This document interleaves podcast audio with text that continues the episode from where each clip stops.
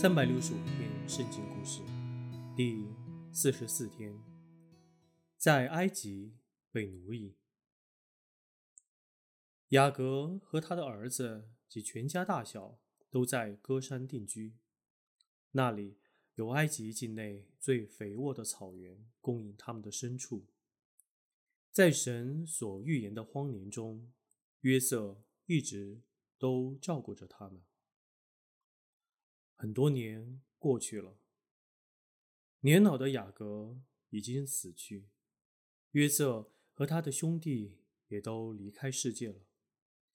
但以色列人还继续在埃及居住，他们不断繁衍下代，后来成了一个强大的民族。约瑟时代的埃及王也死了，其他的王继位。治理埃及，他们不知道约瑟的丰功伟绩，却憎恨这些住在他们国中的外族人。他们这族人太强大了，王说。他们可能会图谋作反，或趁着我们与邻国战争，与我们的敌人联合起来对抗我们。因此，我们必须先发制人。他决定派他们做苦工，使他们的身体变弱，便不会生这么多后代。此外，他们肯定也没有能力威胁埃及的安定。因此，王便下令使他们做奴隶，做苦工，兴建他所计划伟大壮丽的城市。